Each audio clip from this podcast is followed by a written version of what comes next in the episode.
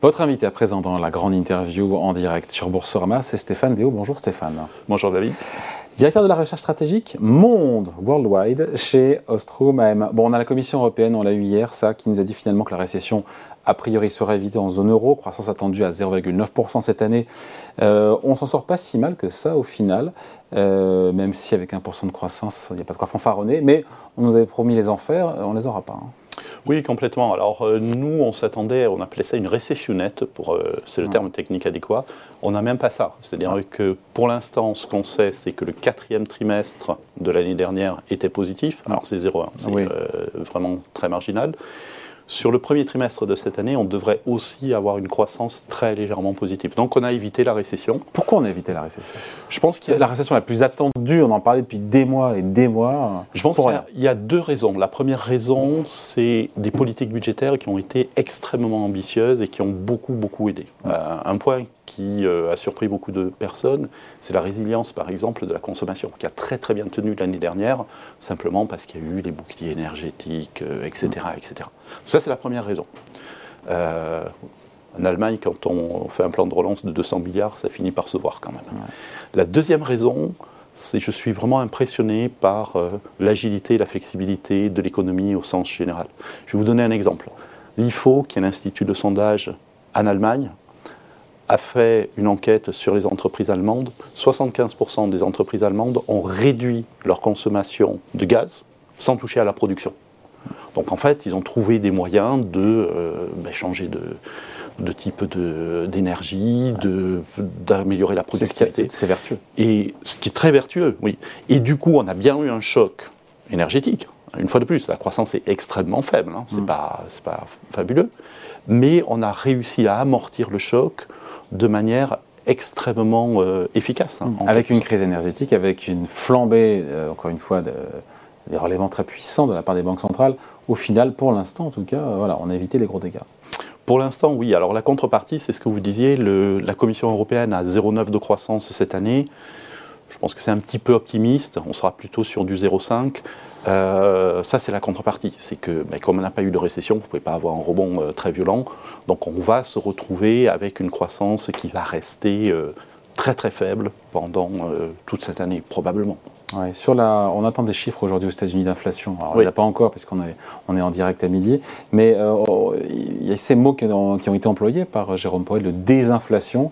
Mm. Est-ce qu'on peut avoir une mauvaise surprise aujourd'hui Encore une fois, on va pas spéculer sur un chiffre qu'on n'a pas, mais est-ce que la désinflation pourrait marquer déjà un premier palier euh, aux États-Unis? Ce qui va se passer, je pense, aux États-Unis et en Europe, hein, c'est que l'inflation peut baisser très vite dans les mois qui viennent simplement parce qu'il y a une composante énergie qui va beaucoup baisser. Euh, l'inflation énergétique, vous comparez les prix à l'heure actuelle au prix de l'année dernière. Bon, bah, l'année dernière, euh, ils étaient à des niveaux très très élevés. Donc la composante énergie va s'essouffler très très rapidement. Euh, sur l'Europe, pour revenir à l'Europe, par exemple, on, on avait plus de 10% d'inflation en novembre, on peut revenir vers du 5% cet été. Par contre, les autres composantes restent très dynamiques. C'est ça la vraie question. C'est-à-dire, vous pouvez très vite arriver à des niveaux euh, proches de 4-5%, mais pour aller plus bas, nous, il nous semble que ça prendra beaucoup, beaucoup plus de temps. Combien de temps en zone euro? Parce qu'on a toujours euh, cette inflation de 2% qui est l'objectif visé par la Banque Centrale Européenne et qui est réaffirmé comme étant, encore une fois, visé à horizon 2024-2025, 2% en zone euro d'inflation 2024-2025, euh, c'est plausible. Euh, nous, nos modèles nous donnent du 4-5% en fin d'année 2023. Donc on, aura, bien on aura encore 5% d'inflation en France alors, en France, euh, oui, on regarde la, zone euro, mais on serait autour de, de 4-5% à la fin de l'année. Donc, on n'est toujours pas sur un niveau qui est compatible avec l'objectif de la BCE. Elle fait quoi la BCE à ce moment-là? On a compris que sur les deux prochaines réunions, elle va augmenter de 50 points de base, donc on aura 1% de plus, mm. euh, donc on sera à 3,5 si je ne me trompe pas, sur le directeur de la BCE. 3,5 mm. euh, avec une inflation à 5% en fin d'année, euh, compte n'y est pas pour la BCE. Complètement. Après, c'est sa crédibilité qui est en jeu. Hein, donc, en même temps, le message est clair aussi, elle dit qu'elle fera tout ce qu'il faut, mais pas... Toujours pareil, les marchés n'y croient pas, que ce soit pour la Fed ou la BCE, encore pire pour la BCE. les marchés n'y croient pas. Ils pensent qu'elle va s'arrêter la BCE au, au milieu du chemin. Il y a deux façons de voir la crédibilité. La première façon, c'est effectivement ce qui est attendu par les marchés. Les marchés disent la BCE va monter les taux, mais vous inquiétez pas, très vite elle va les baisser. Et si vous regardez ce qui est pricé par la courbe, on a des baisses de taux dès la fin de, cette année. De la BCE Nous, de la BCE. C'est insensé, ou alors, c'est ne pas écouter les banques centrales. Euh, Nous, on n'y croit pas. Si, c'est on ne possible. croit pas encore, la BCE ou les marchés hein? Alors, on ne croit pas au marché. Ah. Euh, Vous pensez qu'il vaut mieux ne pas se battre contre une banque centrale et la prendre au mot le, le En seul- même temps, elles se sont déjugées largement dans le passé. hein. Complètement. Donc Et euh, on n'est si pas à la- l'abri d'un retournement de veste aussi. hein. Si l'inflation baisse très vite, si on se trompe, euh, ce, qui, ce qui peut arriver, si l'inflation revient effectivement à 2 à la fin de l'année, Mm. là, vous pouvez avoir des, des taux qui baissent. Mais nous, on n'y croit pas du tout. Par contre, il y a un autre élément qu'il faut regarder, c'est les anticipations d'inflation du marché qui sont très proches de 2. Donc, de ce point de vue-là, le marché vous dit, bah, la BCE euh, va gagner le... euh, va gagner, elle va bataille. ramener l'inflation euh, proche de 2 dans un avenir qui est, qui est relativement proche. Ça, Ce on n'y croit pas, doutez. nous. Ouais. Mais ça, ça prouve que l'objectif de la BCE reste crédible, que les marchés font le pari, que la BCE Ouais. va arriver à piloter l'inflation. Elle va la super ramener. bien arriver, puisque l'objectif c'est qu'elle va arriver même avec un an d'avance, voire deux, Oui. par rapport à, à son propre objectif. hein. C'est là où je trouve les marchés un petit peu optimistes. Qu'on revienne in fine sur du 2%. Les marchés sont trop optimistes sur la capacité. de la- de l'inflation de revenir à 2% euh, de manière très rapide. Nous, on pense qu'effectivement, ça va être le cas, mais parier sur un retour dès la fin de l'année ou début de l'année prochaine sur ce niveau-là, pour nous, ça nous semble très prématuré. Et donc, on a une BCE qui ne peut pas baisser les taux, en, fait, qui doit les maintenir à un niveau élevé pendant... euh, Mais la question Longtemps. pareille, mais personne n'a la réponse. C'est quel niveau élevé jusqu'à quoi? Jusqu'à 4, 4,5 Et pendant combien de temps? Non, pour nous, on Donc, la va... question du niveau d'arrivée et puis de la Ouais. durée pendant laquelle ça va rester à un haut niveau. Alors, pour nous, on va jusqu'à 3,1 quart ou 3,5, mais on reste là jusqu'à la fin de l'année minimum. Ah, donc il en reste deux, Donc- deux de 50 points de base, et puis après, Oui, après on arrête.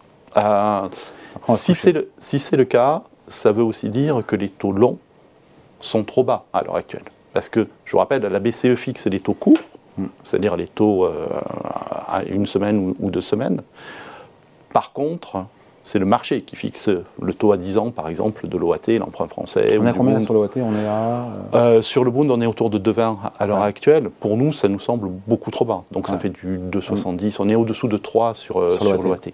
Donc on pourrait avoir des taux à 10 ans qui commencent à remonter quand le marché anticipe que la BCE va rester sur des niveaux élevés pendant, euh, pendant longtemps. Si on traverse l'Atlantique, euh, on a quand même plusieurs responsables de la Fed, alors c'est pas Powell, mais Ouais. qui ont pris la parole dans les médias euh, ces derniers jours pour insister sur le fait que la BCE, la, BCE, la Fed, pardon, allait maintenir une politique restrictive plus longtemps que prévu par les marchés. Enfin, ça fait plusieurs semaines qu'il y a cette musique qui continue. Les marchés n'y croient toujours pas et pourtant, on- don't fight the Fed. Enfin, je veux dire, c'est non, mais c'est un truc, c'est un basique sur les marchés. Là, encore une fois, il y a un bras de fer et euh, on en parle souvent ici sur Boursorama. On- Comment ça se termine cette histoire? Bah, écoutez, on a eu un précédent historique, c'est 2006-2007, où la Fed avait beaucoup monté les taux. Euh, les marchés disaient non, non, ils vont rebaisser euh, rapidement, et donc les taux longs étaient beaucoup plus bas. Parce que si vous montez les taux, vous les rebaissez tout de suite, évidemment, les, les taux longs doivent rester à un niveau bas. Et finalement, la Fed est restée à un niveau élevé pendant plus d'un an. Et donc, à un moment donné, bah, le marché a, a jeté l'éponge et les taux longs euh, sont remontés très vite. On est dans cette configuration-là, selon vous? Ça ressemble de plus en plus à cette configuration-là, effectivement, où en gros le marché dit oui, euh, Fed et BCE vont monter les taux, mais vous inquiétez pas, l'inflation va baisser très vite. Et sur le donc, marché ils disent quoi sur la Fed? Ils anticipent toujours des baisses de taux? Ah Euh, oui, sur alors moins qu'avant, Ouais. parce qu'on a quand même eu un rapport de l'emploi Bah, euh, qui a 517 été 000 voilà, un demi-million de créations d'emplois en, en un mois. Donc en fait, on avait deux baisses de taux attendues par le marché. Et là, on hausse. est de baisses de taux Ah, attendues sur la fin de l'année. Oui, sur la fin de l'année. Sur la fin de l'année, prochaines pardon. réunions, d'accord. ouais. Donc on avait deux baisses de taux attendues sur la fin. hein. Il n'y en a plus qu'une. D'accord. Donc le marché commence à reconverger vers l'histoire de la fête. Mais c'est un vrai problème pour la, pour la Banque centrale parce qu'ils montent les taux. En même temps, vous avez les taux longs qui baissent. Vous Et les avez marchés actions qui montent. les marchés d'actions qui montent et les taux sur le crédit qui baissent. Et donc en fait, vos conditions financières, elles s'améliorent. Ah, Ce qui est- ça donc, ne peut pas plaire, ça, à la Fed. donc vous avez la Fed qui pédale dans un sens et le marché qui pédale dans, en sens inverse et qui défait tout ce que fait la Fed. Donc à un moment donné, effectivement, Alors, euh, il y a un risque que bah, la Fed maintienne sa politique plus longtemps, soit obligée d'en faire plus, et donc vous ayez des taux longs qui remontent. euh, Voilà. Et c'est là, pour le coup, on se dit que l'année peut-être déjà faite sur les marchés boursiers, avec euh, 12% quasiment de hausse sur le CAC 47 240 points au moment où on se parle. On se dit que quasiment toutes les bonnes nouvelles sont dans les cours et que si effectivement les banques centrales vont au bout de ce qu'elles nous racontent, euh, ben, il faudra bien que les investisseurs mangent leur chapeau. Et ça veut dire derrière potentiellement une correction. Alors je ne parle pas, de crack, hein, je parle du. Oui, c'est pas impossible. C'est pas impossible du tout. À un moment donné, effectivement. On y croit pas ce scénario-là? C'est un, scénario, un peu le vôtre en creux, C'est un scénario qui devient plausible parce que si on tire vraiment le, trait, on a une économie qui est résiliente avec des créations d'emplois qui restent bonnes. Mmh. Des profits euh, qui ne sont pas calamiteux du tout. Enfin, je veux dire, loin, de loin de là. Loin de là. On a une inflation sous-jacente, donc si j'exclus le pétrole et l'alimentaire qui reste élevé et qui ne veut pas baisser, ça, commence à ressembler beaucoup à une surchauffe économique. C'est très paradoxal. Ah il, y a, encore quelques semaines, on, était, on psychotait sur une récession, enfin, pas nous, mais euh, c'était le, débat. Et là, on est plutôt en train de dire, mais puisqu'on a évité la récession, puisque l'économie va bien, je rappelle que le taux de chômage est au plus bas. 3,4% aux États-Unis. Oui, alors aux États-Unis, il est au plus bas depuis 69. Euh, en Europe, il est au plus bas depuis que les statistiques existent. Donc on a des statistiques un peu moins longues. Mais donc il y, a quand même un sujet, effectivement, potentiel de surchauffe de l'économie dans les trimestres qui viennent. Et là, en général, ça se finit effectivement par une correction boursière. Ah oui, évidemment. Mais justement, euh, aujourd'hui, où on se parle, 7240 euh, points. Est-ce que vous êtes à l'aise, confortable ou pas avec un CAC 40 à 7000 Il grimace déjà, la réponse est dans la grimace. Vous n'êtes pas à l'aise avec 7240 points sur le CAC 40 En même temps, il y a beaucoup de gérants qui sont passés à côté aussi de la hausse, qui n'y ont pas cru, oui. et donc qui ont bien envie d'y participer, donc peut-être d'alimenter un petit peu le, le rallye. Tout à fait, mais alors c'est plus du tout le même argument. C'est-à-dire que quand on s'est vu, je crois en septembre ou octobre, la bourse était très basse, il y avait un excès de pessimisme qui était euh, très fort. On a corrigé cet excès de pessimisme, mm. donc la bourse a rebondi. Là, on est sur des niveaux de valorisation qui sont euh, à peu près normaux, grosso modo. Donc, est-ce qu'on peut aller plus haut? Fondamentalement, la réponse est plutôt non on est au, bon niveau. Par contre, effectivement, on a encore beaucoup de signaux qui montrent que pas mal d'investisseurs ont raté ce rallye. ils ont envie d'en être. Essayent de monter dans le train, alors c'est un peu le dernier wagon, mais du coup, vous pouvez très bien effectivement avoir des marchés qui continuent à glisser vers le haut mm. pour des raisons purement techniques. Vous voyez, c'est plus du tout le même argument. Donc si on va à 7500 points ou autour, ce sera pour des raisons techniques et pas des raisons fondamentales. Tout à fait. Et si on continue, si on refait 5 à 10%, ce qui est pas notre scénario, mais qui n'est pas impossible. Là, par contre, on sera très clairement trop cher, et là, il faudra faire vraiment très attention. Bon, je pense. Mais entre-temps, il reviendra. On ne va pas attendre six mois pour qu'il revienne, l'ami Stéphane. Stéphane Déo, donc Stéphane Déo, directeur de la recherche stratégique monde chez Ostrom, même invité la grande interview en direct sur Boursorama. Merci Stéphane. Merci. Salut.